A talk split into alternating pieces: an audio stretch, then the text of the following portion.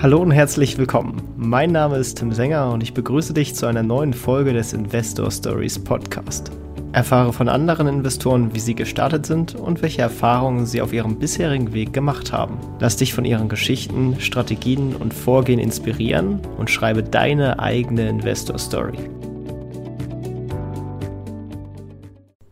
Moin Tillmann, willkommen im Podcast.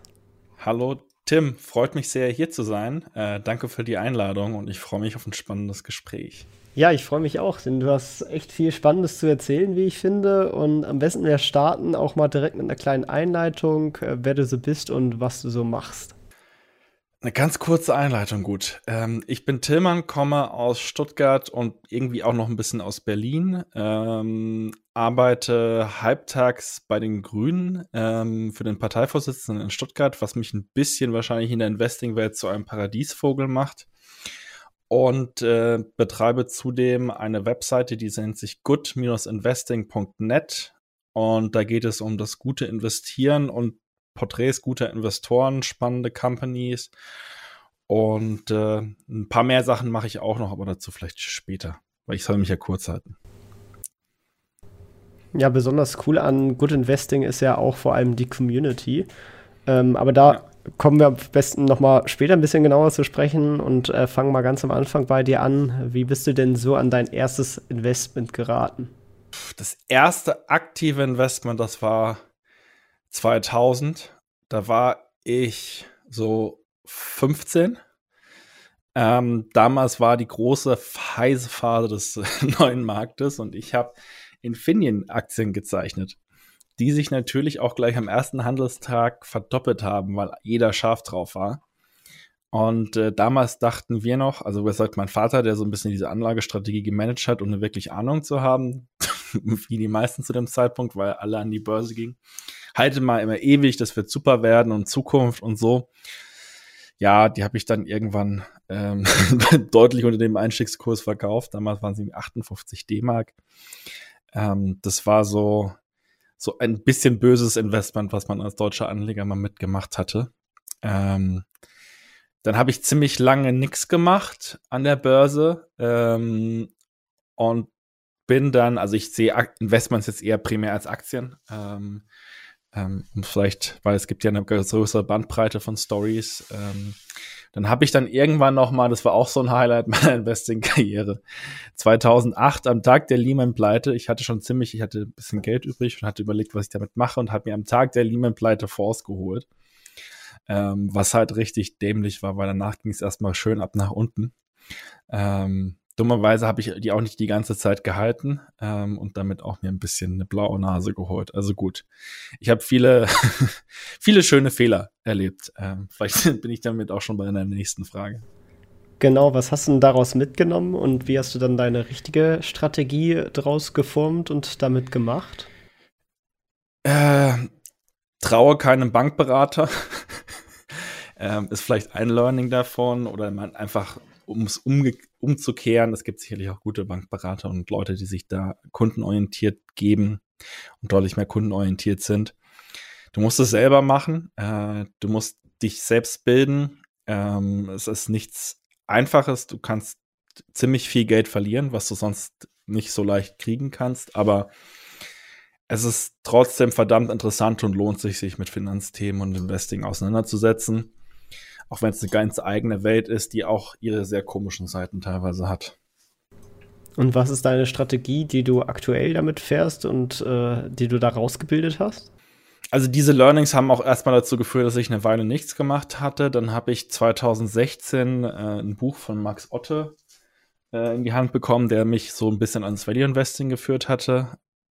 Das hat mich dazu gebracht, mich mit Value Investing auseinanderzusetzen. Also Value Investing ist halt ein preissensitives Investieren, so würde ich es mal ähm, nennen, wo man versucht, je nach unterschiedlicher Strategie, Unternehmensanteile äh, oder auch Unternehmen, aber meistens macht man es in Unternehmensanteilen, also mit Aktien zu kaufen, ähm, die sich irgendwann wieder, also selbst indem sie einfach wachsen oder indem diese Unterbewertung aufgehoben wird, äh, eine Rendite bringen.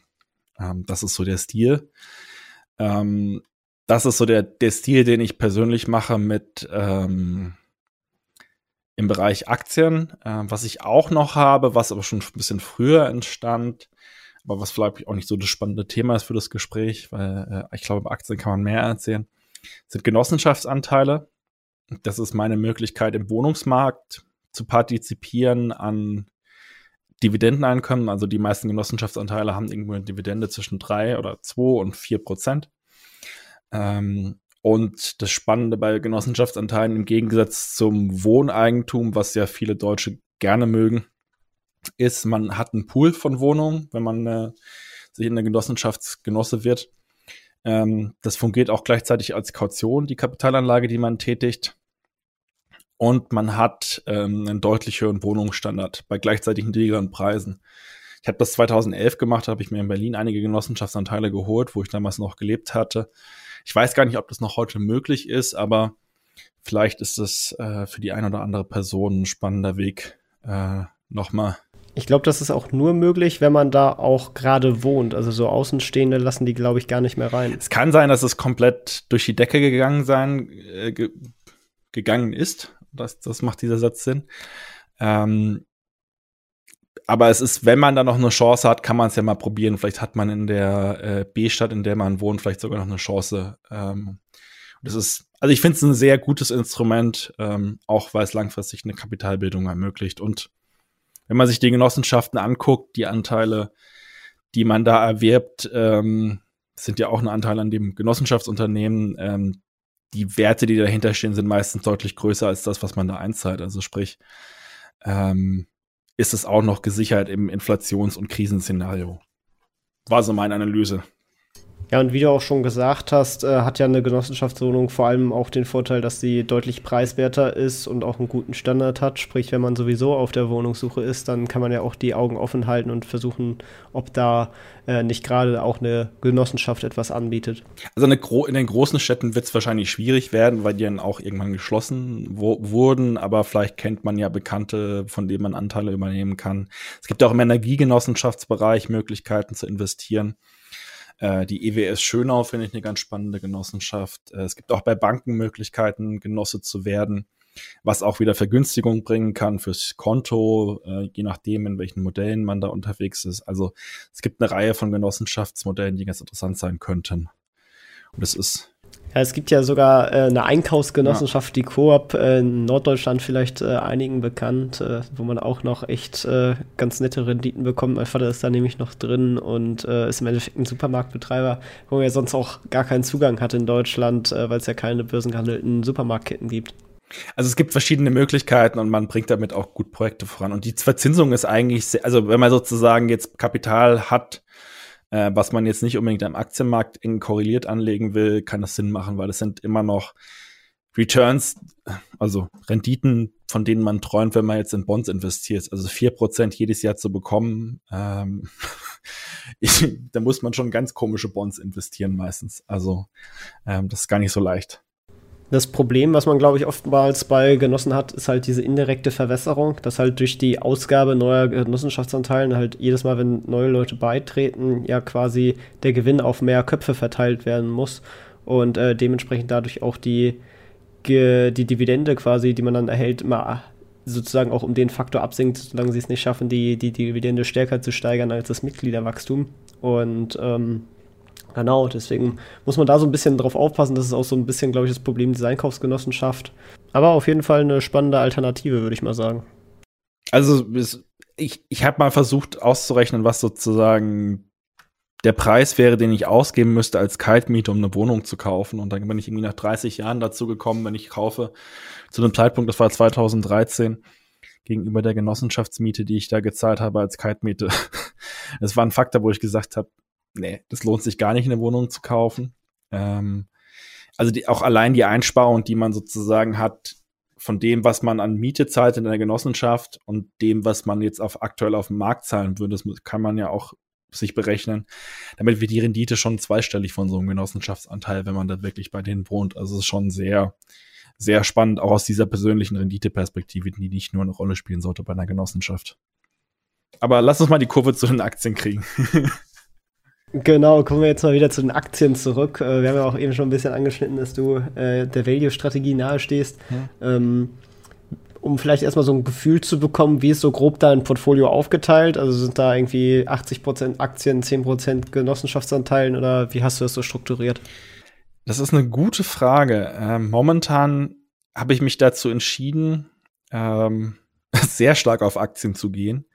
Ähm, aktuell sind es irgendwo 80 plus bis 90 Prozent äh, des Vermögens in den Aktien und Genossenschaftsanteile machen eher so 5 Prozent aus, wenn ich das gerade so sehe. Ja, so um Und der Rest sind dann Anleihen und Cash oder?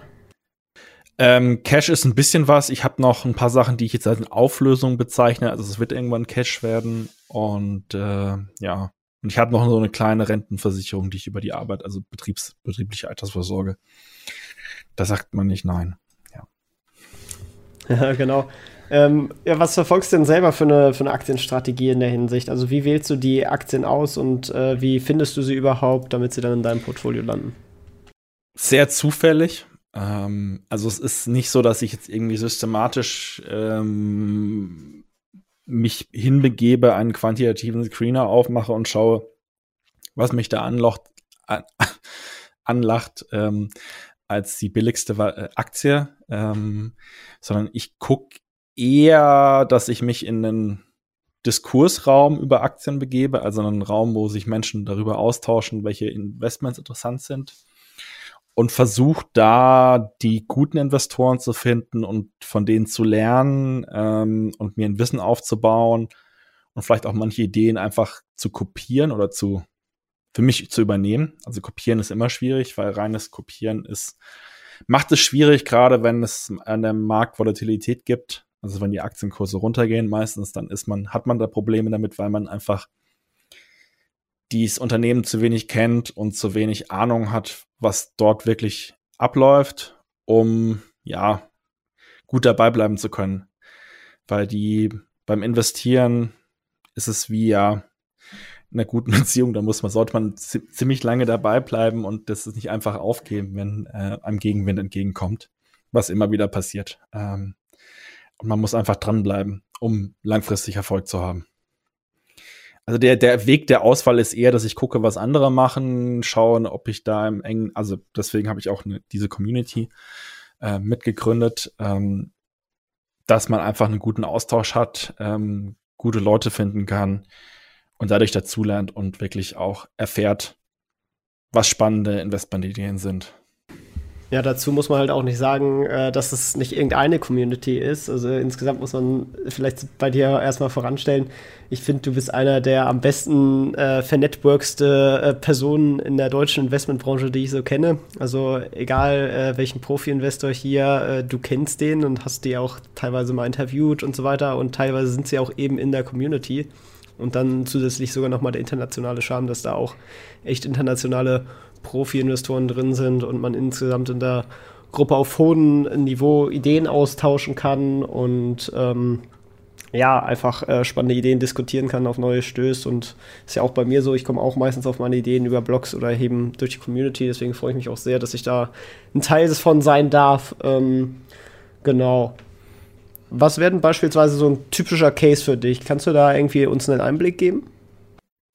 Ein typischer Case, also ähm, was ich mitgebracht habe zum Diskutieren ist die Nintendo beispielsweise, die ich sehr spannend finde. Da habe ich auch ein ziemlich, ziemlich langes Video drüber gemacht, zwei Stunden. Da wird auch noch mal ein zweites Video folgen. Ähm, die finde ich ein relativ spannendes Unternehmen, ähm, weil sie aus meiner Sicht am Markt missverstanden ist. Ähm, es jetzt auch durch die Pandemie noch mal deutlich an Fahrt aufgenommen hat. Ähm, Nintendo, ich zeige es in die Kamera, aber Leider können es die wohl die Leute nicht sehen. Das ist hier die Switch, die ich in der Hand halte.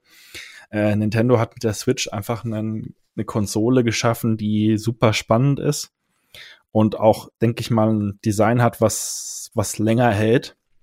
Und bis jetzt war es immer so, dass der Konsolenzyklus dafür gesorgt hat, dass ähm, Nintendo ähm, die Kundenbeziehung immer wieder verloren hat. Also man hat ja die Wii vorgehabt, die Super NES, Game Boy und so weiter und so fort. Und mit jedem neuen System, was Nintendo gelauncht ist, mussten die so ein bisschen wie Sisyphos den Stein wieder in den Berg hochrollen.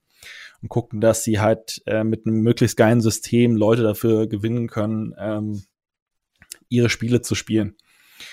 Und wenn man sich jetzt genau anguckt, was mit der Switch passiert ist, sollte man sich erstmal vor Augen führen, wie wichtig Hardware noch ist für gute Game-Erfahrungen.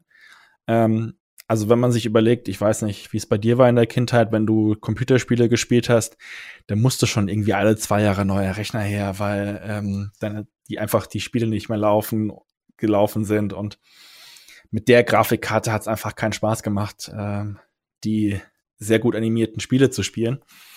Und irgendwie so seit ein paar Jahren ist es so, dass man eigentlich mit dem Rechner, den man hat, die meisten Sachen machen kann. Also natürlich, wenn man noch Hochleistungsspiele spielt, ähm, stößt ein Rechner an Grenzen, aber es ist einfach nicht mehr so hardwareabhängig. Ähm, und die Innovationszyklen sind da ein bisschen geringer geworden, wenn man überlegt, Smartphone vor drei Jahren gekauft oder vor fünf Jahren, funktioniert immer noch, die Kamera ist immer noch ordentlich. Natürlich kannst du mit dem Upgrade das besser machen.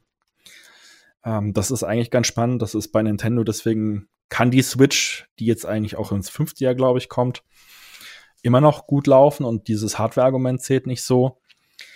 Dann hat Nintendo geht jetzt daran mit der Switch OLED und der Switch Lite. Also die Switch Lite gibt schon. Switch OLED ist ein Upgrade der bestehenden Switch, wo ein OLED-Display reinkommt, besserer Sound und so, dieses System inkrementell abzudaten. Also so ein bisschen wie das iPhone.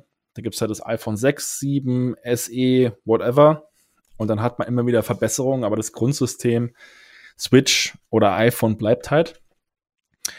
Und Nintendo, wenn man sich ein bisschen anguckt, was sie jetzt anbieten, hat beispielsweise eine Cloud-Lösung, wo man dann auch Online-Spiele spielen kann, wo man dafür auch 20 Euro im Jahr zahlt, um das spielen zu können, je nachdem, welchen Coupon man gewinnt und wann man es einkauft. Also der Preis ist nicht ganz fix.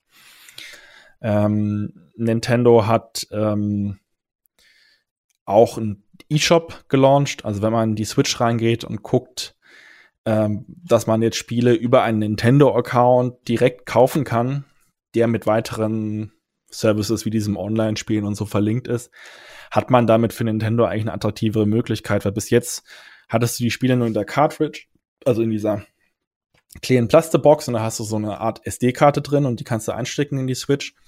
Jetzt kannst du die Spiele halt runterladen auf der Switch speichern, auf der Speicherkarte speichern, die du einsetzt in die Switch und halt auch immer wieder spielen. Also es ist halt verbessert worden. Auch für Nintendo heißt es auch auf der Margenseite ist es spannender. Ähm, und diese Switch wurde jetzt, glaube ich, dieses Jahr konnte schon sein, dass 90 Millionen Geräte rumspringen im äh, Nintendo-Ökosystem.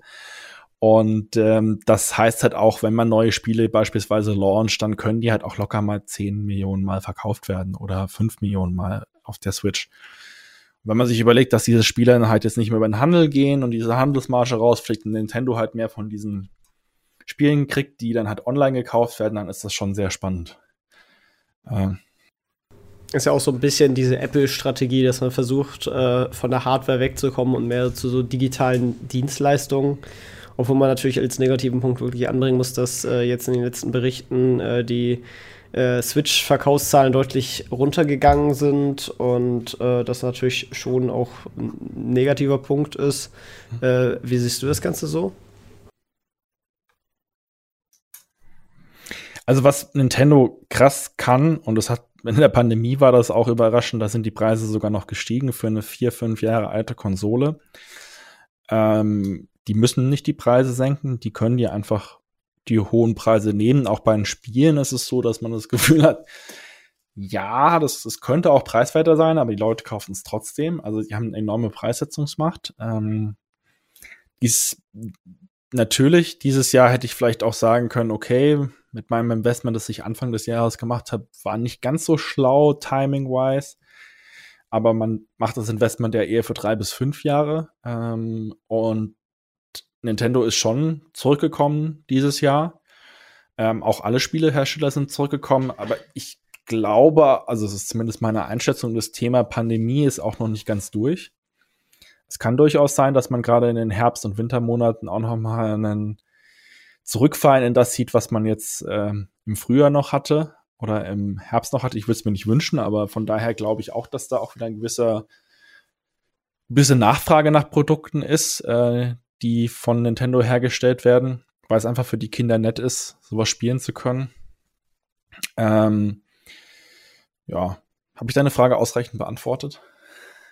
Ja, du hast ja auch die Preissetzung gerade eben schon erwähnt. Ich denke mal, das kommt auch wirklich von, von den starken Marken mit Mario, Zelda, Animal Crossing, Pokémon. Ich glaube, Pokémon selbst ist sogar das wertvollste Franchise der Welt, was ich ziemlich krass finde, weil ich hätte da eigentlich fast eher sowas wie, keine Ahnung, Harry Potter oder Star Wars als Franchise erwartet. Aber äh, Pokémon ist da anscheinend noch weitaus größer und äh, das sind natürlich unfassbare Schätze, die da quasi als äh, Intellectual Property IP da in der Bilanz schlummern. Ähm, und damit macht Nintendo jetzt ja auch immer mehr. Also äh, da kamen dann jetzt die ersten iPhone-Spiele und ähm, die haben auch ein paar andere Sachen äh, gemacht. Ja, ich habe fast meine Zähne verloren an der Kooperation mit Haribo. die haben eine Reihe von Gummibären im Mario-Design aufgelegt, was ganz spannend ist. Da war ich ein bisschen überrascht, wie ich jetzt äh, bei, bei Netto habe ich die gesehen, gleich zugegriffen. Also die schmecken ziemlich lecker.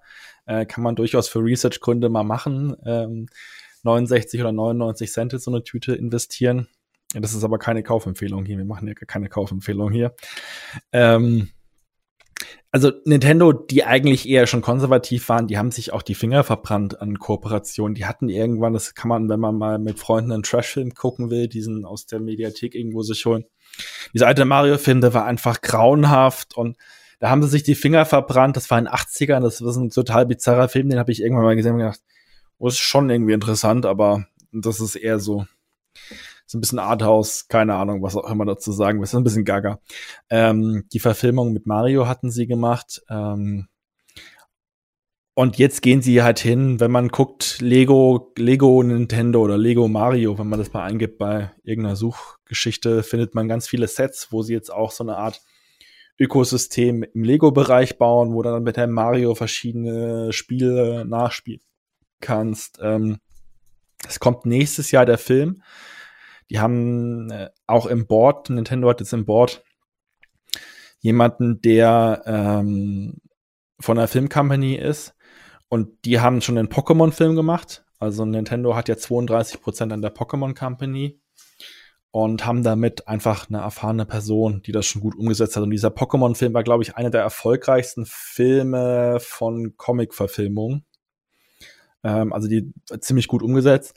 Und dieser Film sollte halt auch noch mal was bringen. Also ich glaube, dass jetzt diese Kooperation mit Haribo da ist, dass diese Lego-Spiele ähm, da sind, ist jetzt auch eine, ein Hinarbeiten auf diesen Release des Filmes in 2022.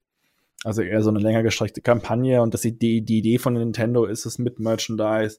Was sie jetzt auch noch machen, ich glaube, in Europa gibt's noch keinen Theme Park, aber in Japan und in den USA gibt's, glaube ich, schon, in den USA gibt's, glaube ich, schon zwei oder einer ist auf jeden Fall in Planung, machen sie so Donkey Kong Land, Mario Land in so einem äh, Park von Universal.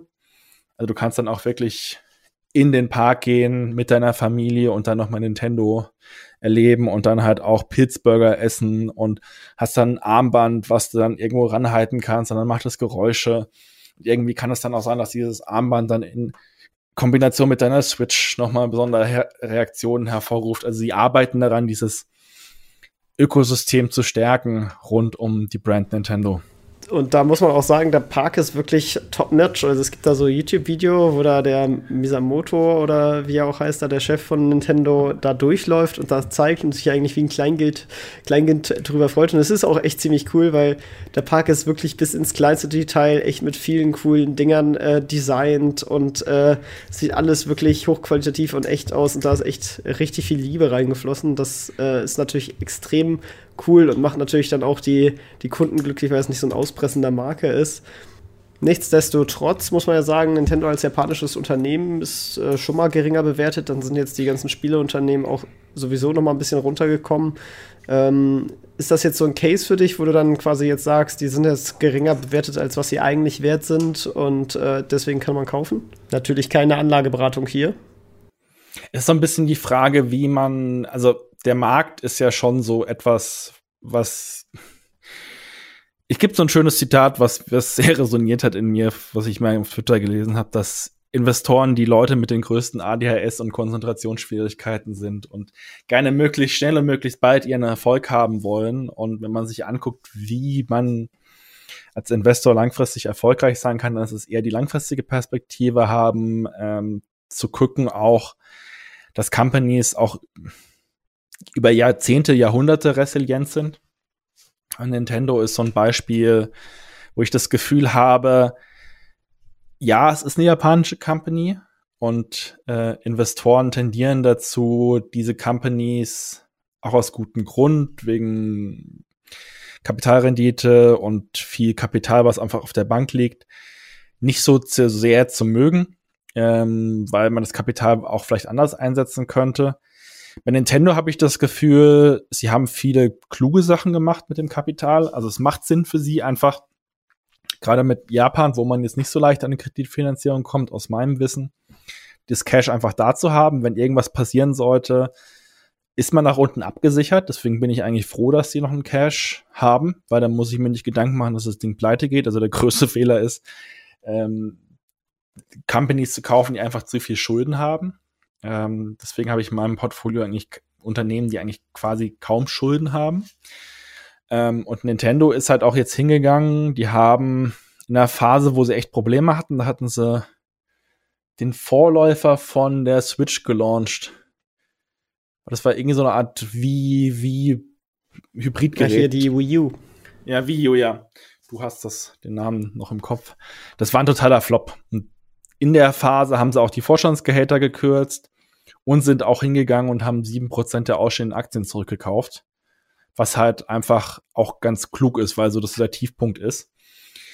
Und jetzt, wo die Aktie auch, ich glaube, sie ist um, in der Spitze so um 25 Prozent eingebrochen, hat Nintendo auch nochmal ein Aktienrückkaufprogramm gelauncht, hat, glaube ich, zwei Prozent der ausstehenden Aktien zurückgekauft. Das kann man halt machen, wenn man einfach Cash auf der Bilanz hat. Kann man natürlich auch mit Schulden machen, aber bei Nintendo ist so ein bisschen auch der Grund, warum sie langfristig so erfolgreich sind und einfach diesen Content geschaffen haben, der Generation ja mittlerweile begeistert, weil die, die Jungen, die damals in der Switch oder mit der Switch, mit dem äh, Game Boy und sowas gespielt haben, die, die, die haben ja auch mit Mario gespielt und Zelda und diese Franchises und diese Brands oder diese Figuren einfach, die es gibt, haben eine große Liebe in den Familien und das ist eher so, was ich bei Nintendo fasziniert, dass die einfach so langfristig ähm, kontinuierlich einfach gute Qualität bringen und jetzt nicht ein Spielehersteller sind, wo es das nächste FIFA gibt und im nächsten FIFA wird es einfach nochmal fünf Euro teurer, weil du nochmal im Spiel noch was kaufen musst und sonst was. Also Nintendo ist da schon, hat sich schon eine gute Premium-Position erarbeitet. Ähm, mein heimlicher, äh, heimliche Hoffnung ist ja fast so eine Übernahme von, von Disney oder so oder ein Zusammenschluss mit Disney, weil ich glaube, das wäre einfach ein, ein, richtig guter Fit, weil Disney halt einfach eine unglaubliche Vertriebsmacht hat, bereits die Parks hat, äh, sie können die IP von Nintendo als äh, Filme machen. Sie haben selber noch nichts im Spielebereich, können also auch ihre starken Marken sozusagen als Spielebusiness einbringen. Und äh, ich glaube, das wäre einfach ein, ein, sehr, sehr guter Fit. Natürlich kauen die jetzt noch mit der Fox-Übernahme und generell als japanisches Unternehmen muss man halt auch gucken, dass die Anteilseigner da äh, und das Management das da mitgehen wollen und sowas befürworten würden. Ja, aber ich denke mal, das wäre wär wirklich ein spannender, spannender Zusammenschluss. Ja, gleichzeitig finde ich bei Nintendo, ich glaube, sie waren jetzt auch so erfolgreich in der Pandemie, weil sie halt einfach nicht so dieses ähm, Disney, ich presse halt noch den letzten Cent mit Merchandise-Modell hatten. Ähm, das ist auch ein gewisses Asset, was sie sich über Jahrzehnte aufgebaut haben, ähm, was witzigerweise auch wieder monetarisiert ist. Aber wenn man sich überlegt, St. Pauli ist ja auch so beliebt ähm, und verdient halt auch ganz viel an Merch. Also es sind halt einfach so Sachen, die auch eine Rolle spielen. Äh, gewisse Eigenschaften, gewisses Antipositionierung. Also ich glaube, bei Nintendo mache ich mir jetzt nicht so die Sorgen, weil sie eine japanische Company sind. Ähm, ich finde es eher ganz gut, weil es noch, noch mehr missverstanden wird. Also der Markt rund um Nintendo sagt, sagt ja, ähm, wir, geben ja keine Empfehlung und erstmal Gummibärchen. Äh, nee, darf man ja auch nicht empfehlen. Ähm, Nintendo. Hast ja nicht die Marke der Gummibärchen ja, gesagt. Ja, ja. Ähm, Nintendo ist einfach glaube ich, jetzt auch, also es wird vom Markt wahrgenommen als Peak-Konsolenzyklus, aber wenn man sich ein bisschen Nintendo den Aktienkurs anguckt, das ist auch in dem Interview, das ich gemacht hatte, drin, dann sieht man halt mit dem Peak der Konsolenverkäufe war der Aktienkurs auch am, an dem Höhepunkt und danach ging es einfach Jahre bergab. Und ich glaube, mit der Switch hat man das durchbrochen, hat einfach ein stabileres Geschäftsmodell.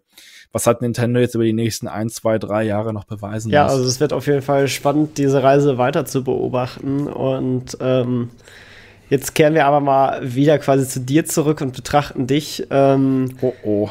Eine Frage, die sich auch immer viele stellen hier, ist, lebst du denn bereits von deinen Investments? Hast ja auch gesagt, du arbeitest nur halbtags oder ist das, äh, ja, kannst du schon bereits von deinen Investitionen und den Einnahmen daraus leben? Äh, nee. Also es kommt darauf an, was du als Leben bezeichnest, aber nee. Und das wollte ich auch noch nicht. Also ich finde es eigentlich auch noch gut, ähm, nebenbei etwas zu haben, weil dieser Effekt eintritt, wenn man sozusagen nur die Investments hat. Ähm, also es macht Spaß, mit Investoren rumzuhängen, aber man hat dann auch noch, man verliert dann vielleicht so einen anderen Kreis und ich weiß nicht, wie es bei den anderen Investoren ist, aber viele sind jetzt, also ich, manchmal habe ich nicht das Gefühl, dass sie die großen Networker sind. Ähm, und ähm, ich glaube, es ist immer noch hilfreich, etwas zu haben, was einen davon ablenkt, ähm, möglichst viel mit seinem Depot zu machen. Wenn man einmal gute Unternehmen gefunden hat, dann ist es so ein bisschen, muss man so eine, entweder eine Liebe dazu haben, Farbe beim Trocknen zuzusehen, was einige Investoren formuliert haben, oder einfach sich so, so weit zu beschäftigen, dass man nicht dazu kommt, groß etwas zu ändern am Portfolio. Also es reicht im Endeffekt, äh, je nachdem, wie konzentriert du investierst, irgendwie eine Handvoll Ideen oder eine oder zwei im Jahr, wo man investiert. Und den Rest der Zeit sitzt man einfach inaktiv da und guckt vielleicht mal rein, wie der Aktienkurs sich entwickelt hat oder setzt sich ein E-Mail-Alert und kriegt dann eine E-Mail ähm, und ist eher so ein bisschen forschender oder so, wie auch immer man dazu sagen will. Am Aktienmarkt jetzt. Ähm, bei anderen Investmentbereichen kann ich es nicht beurteilen, aber das ist für Aktien eher zutreffend. Wenn man das jetzt quasi im Kopf hat, was sind denn so deine finanziellen Ziele für die Zukunft? Oh, Ziele. Ähm, ich, ich finde es ganz hilfreich, einfach ähm, es gibt so dieses Intellekt, also vielleicht muss ich es fragmentieren, dieses Thema Ziel. Es gibt so das intellektuelle Ziel. Also ich finde, am Investieren ist das Spannende, man kommt, wenn man einigermaßen neugierig und offen ist, in Gespräche und Themen, die man sonst noch nicht hatte und lernt extrem viel. Also die intellektuelle Befriedigung von so, von investieren ist einfach riesig. Und das finde ich eigentlich fast das Spannendere als den Geld verdient Aspekt. Ähm, weil das einfach ein Spiel ist, was einfach den Stand, Verstand simuliert, aber gleichzeitig will man ja auch was verdienen und muss sich ja auch sozusagen seine eigenen Kosten decken und so weiter. Ähm, dass ich da auch gerne eine gute Rendite haben will. Weil wenn man das wirklich dann auch geschafft hat, die Unternehmen so weit zu verstehen und zu erkennen, dass es spannende Investments sein können, dann ist es ja auch befriedigend, dass man sich damit an Erfolg holt ähm, und einfach einen guten Verdienst dazu kriegt. Und schön wäre es, wenn ich das eingesetzte Kapital, was ich jetzt habe, einfach noch mal ein bisschen ja, verdreifachen könnte. Bis es wann das irgendwann passiert, ist ganz gut. Äh, ist ganz offen noch. Aber ich glaube, ich habe mich einigermaßen gut positioniert. Ich habe insgesamt, ähm, vielleicht die Frage auch noch mal kommt, 13 Positionen. Warte mal kurz. Manche einer würde jetzt da sagen, das wäre schon ziemlich konzentriert. Also, dass es nicht so viele sind. Also 13 plus Cash. Also Cash zähle ich immer auch ein bisschen als Position, wobei ich dazu tendiere, eher voll investiert zu sein. Ähm, und ich finde 13 ist eigentlich schon relativ viel. Weil wenn man sich mal anguckt, kommt darauf an, also wie man investiert. Ich habe so eine gewissen gewisse ins, also Holdings, ähm, die auch so aufgestellt sind, dass da drei, vier, fünf, sechs, sieben, acht, neun, zehn verschiedene Investments drin sind. Ähm, weil ich damit einen Zugang beispielsweise zu VC-Investments bekomme. Also ganz frühe Investments von Wachstumsfirmen, die ich halt sonst nicht äh, hinkriegen könnte. Aber auch bei Nintendo sind ja verschiedene Businesses mit dabei. Du hast ein Hardware-Business mit den Konsolen herstellen, du hast das Theme Park Lizenzierungsbusiness, du hast Pokémon als ein Teil der Company. Also an sich sind diese Unternehmen ja auch schon in sich diversifiziert.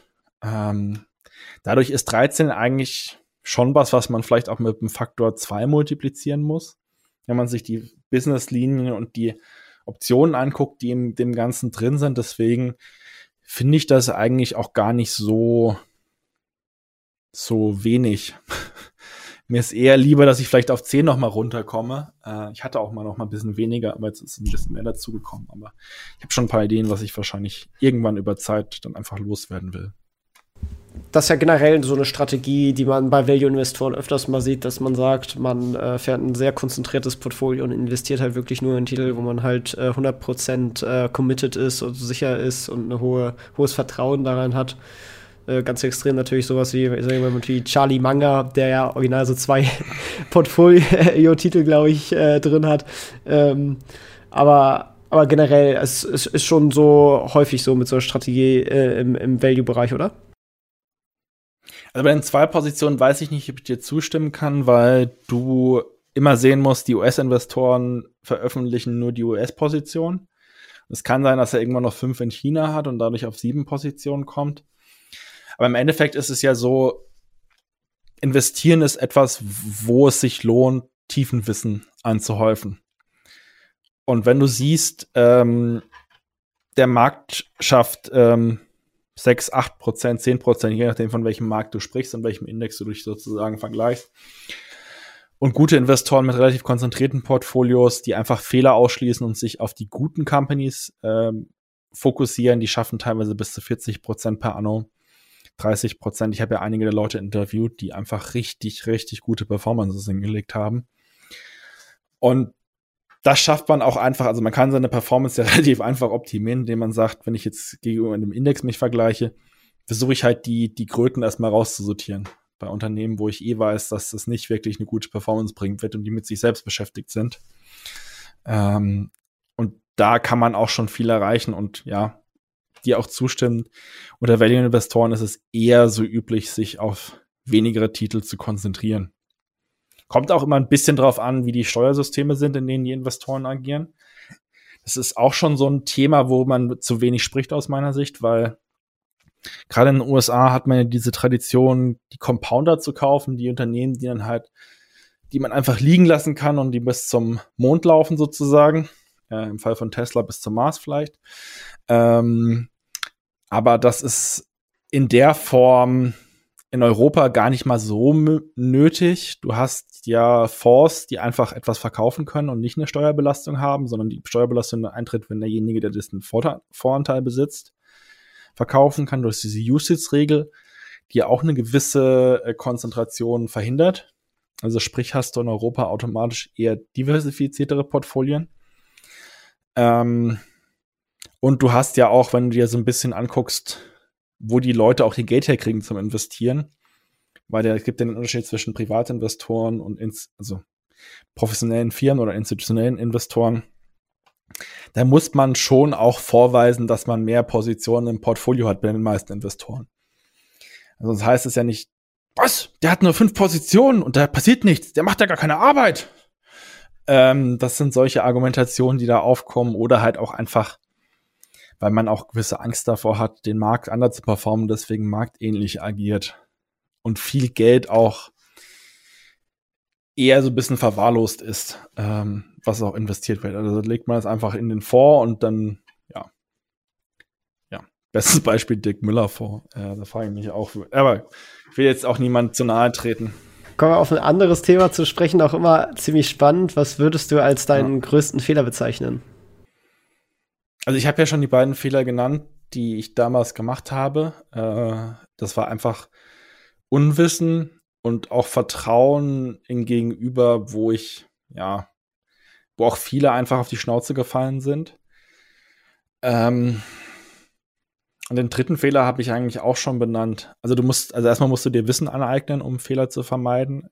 Extrem interessiert sein daran zu lernen und einfach auch ackern. wie ein Gaul ein bisschen manchmal. Also es ist schon viel Arbeit, gut investieren zu können. Also wenn du das nicht machen willst, dann lass es lieber und guck, dass du dir Leute findest, die für dein Geld, das dein Geld gut anlegen, wobei das auch gar nicht so leicht ist, die richtigen zu finden. Aber es gibt schon gute Leute. Ich habe auf der Webseite immer wieder hm, gute Leute porträtiert. Kann man gerne drauf gucken.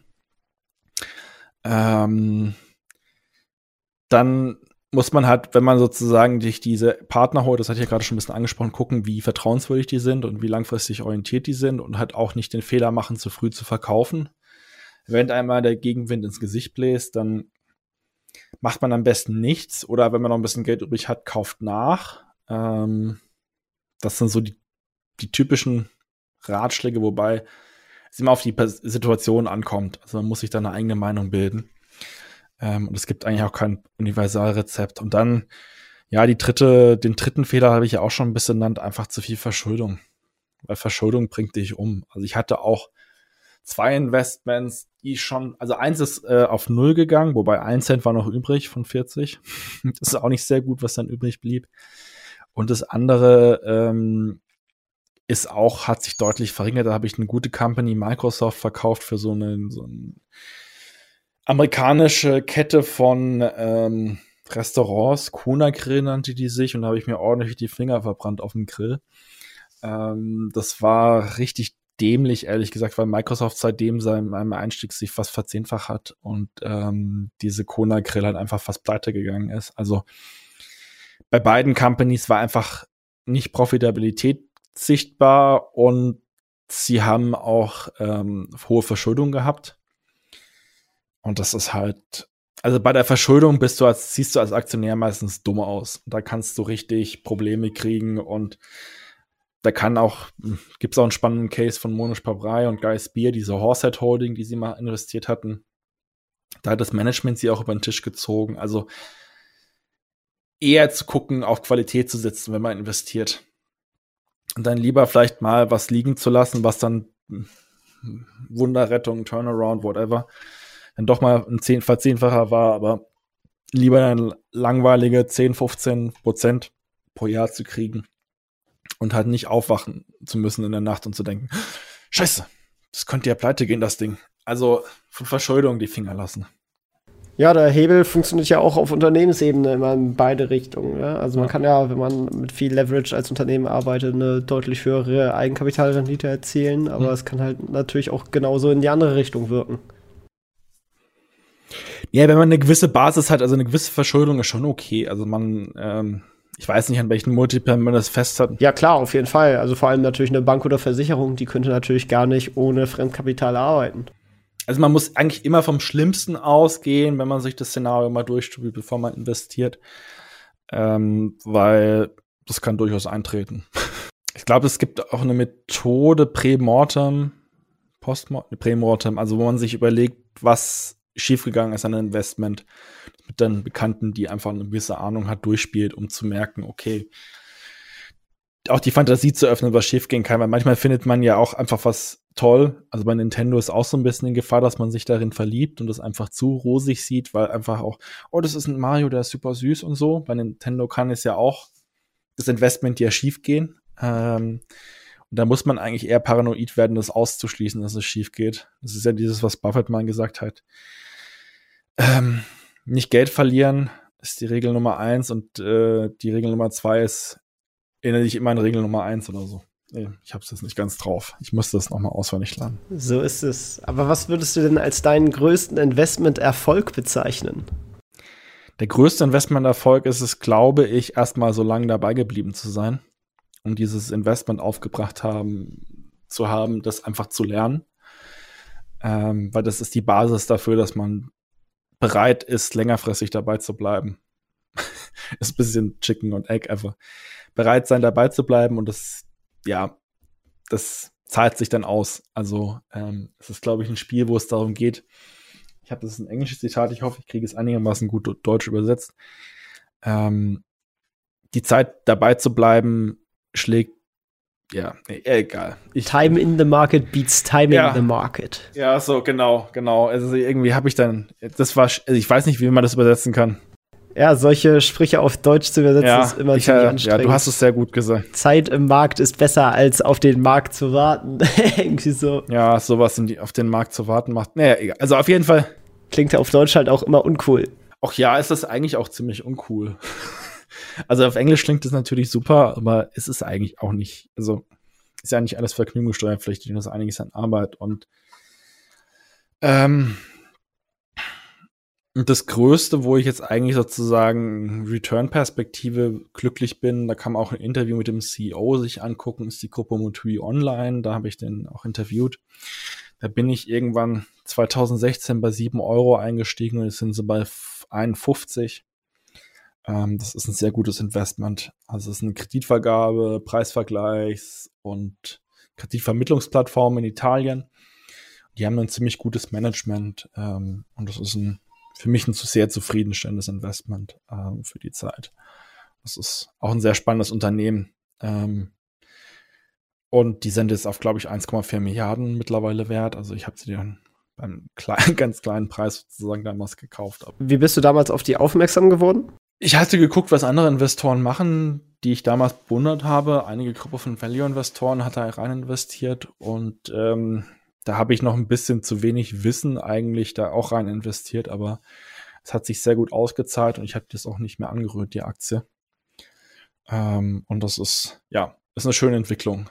Auch wenn es Italien ist und wenn man da Vorurteile gegen haben kann und es politisch vielleicht auch manchmal ein bisschen äh, schwierig ist, aber es ist ein, gibt trotzdem tolle Companies. Ähm, ja. Also waren wirklich viele spannende Themen wieder dabei. Ähm, vielleicht kannst du jetzt zum Abschluss, weil du ja gerade eben so, so ein gutes Netzwerk hast und auch einige Bücher gelesen hast, irgendwie ein Buch oder vielleicht besser den Investor hervorstellen, äh, den du besonders inspirierend fandest, mit dem du jetzt so geredet hast oder so?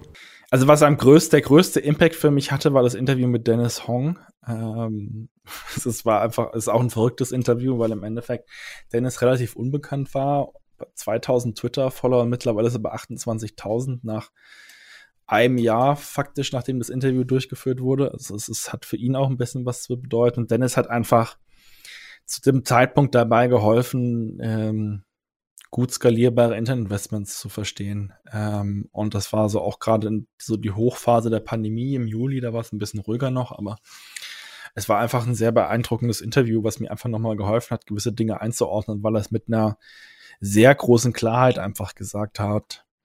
Und ich glaube, so eine Klarheit findet man selten und auch gerade im Investing ist es sehr spannend von solchen Leuten, die einfach diese große Klarheit haben, das zu lernen. Ähm, und ja, das Interview hat auch seinen Impact auch verdient. Also es war eine sehr, sehr spannende Konversation und hat auch einiges an äh, Impact gehabt. Also es ist Dennis Hong, nennt er sich, Shawspring Partners. Wir haben auch gerade noch mal ein zweites Interview geführt für diejenigen, die irgendwie Lust haben, irgendwann mal eine Investmentfirma zu starten. Kann das da hilfreich sein? Und was das Spannende auch an Dennis ist, er optimiert halt für einen Return von 30 Prozent pro Jahr, was auf den ersten Blick erstmal krass klingt. Äh, Frank Thelen verspricht das doch auch. Ich sag jetzt nichts. Ähm, das ist schon spannend, was Dennis macht und das ist halt schon eine Aussage, wenn man sich das anschaut, was das wirklich heißt, runtergebrochen, was das auch für einen Prozess heißt, optimiert man dann schon auch für eine gewisse Exzellenz beim Investieren. Und das ist eigentlich was, wo man sich vielleicht auch, wo ich vielleicht auch bei den Zielen mir zu wenig ähm, Hürde gesetzt habe, im englischen Hurdle Rate, ich habe es mal als Hürde übersetzt, ähm, ähm, dass man da gu einfach guckt, für welche Renditen man optimiert. Ähm, aber auch neben dem, was man an Rendite hat, natürlich auch zu guckt, was für einen Impact das Unternehmen auch hat. Weil ich glaube, investieren ist nicht nur allein zu gucken, was für Renditen man rausholt, sondern auch wirklich, wie diese Unternehmen positioniert sind, welche Mehrwerte sie bringen. Weil im Endeffekt das alles, worüber uns wir unterhalten, ist eigentlich nicht das Entscheidende. Es muss halt auch wirklich in der, in der Realwelt guten Impact von Unternehmen geben und äh, wenn man sich das anguckt, in welcher Rangordnung wir eigentlich als Aktionäre positioniert sein sollten, sind wir eigentlich die Letzten, die profitieren. Weil erst Kunden, dann Mitarbeiter, dann Lieferanten und dann vielleicht die Aktionäre, die davon profitieren. Also sozusagen, wenn ein Unternehmen das schafft, das gut aufzustellen, dann kannst du als Investor auch einen sehr großen Vorteil kriegen. Bei Copo Mutuio Online ist es ja auch so, dass ja einfach ähm, ja, die Kunden einfach super profitieren. Und beim Nintendo ist das ja auch wichtig, dass sie einfach super Content bringen für die Kunden, also die, die Spieler einfach und immer wieder das hinkriegen und auch ihre Teams gut erhalten und einfach gut qualifizierte Mitarbeiter haben. Ja, auf jeden Fall ziemlich spannend. Äh, kann ich auch jedem nur empfehlen, mal diese Interviews von dir da anzuschauen. Das ist echt äh, gutes Material. Wo findet man denn beispielsweise mehr über dich und die Community und wie könnte man dich erreichen? Ähm, ja, ich habe äh, ne, die Webseite good-investing.net. Also schön, dass du fragst. Ist natürlich auch in den Shownotes verlinkt. Super. Ich habe irgendwo Twitter noch, da kann man auch mir folgen, wenn man auf Twitter ist. Man kann sich auch auf die Community bewerben. Ähm, da gibt es dann auch Good Investing, good-investing.net slash plus oder plus. Ähm, kann man sich gerne bewerben. Ist auf Englisch, aber bei den Treffen kann man sich auch auf Deutsch unterhalten und bei einigen Formaten auch noch auf Deutsch. sollte jetzt nicht abschrecken. Und wir schaffen auch einige Leute, die sehr gut Deutsch-Englisch schreiben. Ähm, ja. Mich eingeschlossen. Äh, LinkedIn kann man auch gucken. Über die Webseite eine E-Mail schreiben. Ja, irgendwie findet man mich. Vielen Dank auf jeden Fall, dass du dabei warst. Ich glaube, deine Community ist perfekt für Leute, die so ein bisschen tiefer in das Thema mal einsteigen wollen, das Ganze auch vielleicht ein bisschen professionalisierter mal angehen wollen. Ähm, ja, hat mir echt Spaß gemacht mit dir, war echt cool und äh, ja, Grüße nach Stuttgart. Vielen herzlichen Dank und Grüße zurück an alle Zuhörer und nach Hannover natürlich noch. Das war's auch schon wieder mit dieser Podcast-Folge. Ich danke dir ganz herzlich fürs Zuhören. Wenn dir der Podcast gefallen hat, würde ich mich sehr freuen, wenn du ihn mit einer Bewertung auf iTunes unterstützt. Außerdem möchte ich dich gerne dazu einladen, der Investor Stories Community auf Facebook beizutreten. Hier hast du einen Austausch mit Gleichgesinnten und professionellen Investoren, die selber ihren Weg in die Freiheit der Finanzen gegangen sind und von ihnen kannst du lernen oder auch selber andere Leute bereichern und zudem ist dort Feedback zum Podcast immer willkommen. Um ganz schnell dorthin zu gelangen, kannst du auch einfach investor-stories.de slash community eingeben. Ich freue mich, wenn du auch beim nächsten Mal wieder dabei bist. In diesem Sinne, alles Gute, dein Tipp.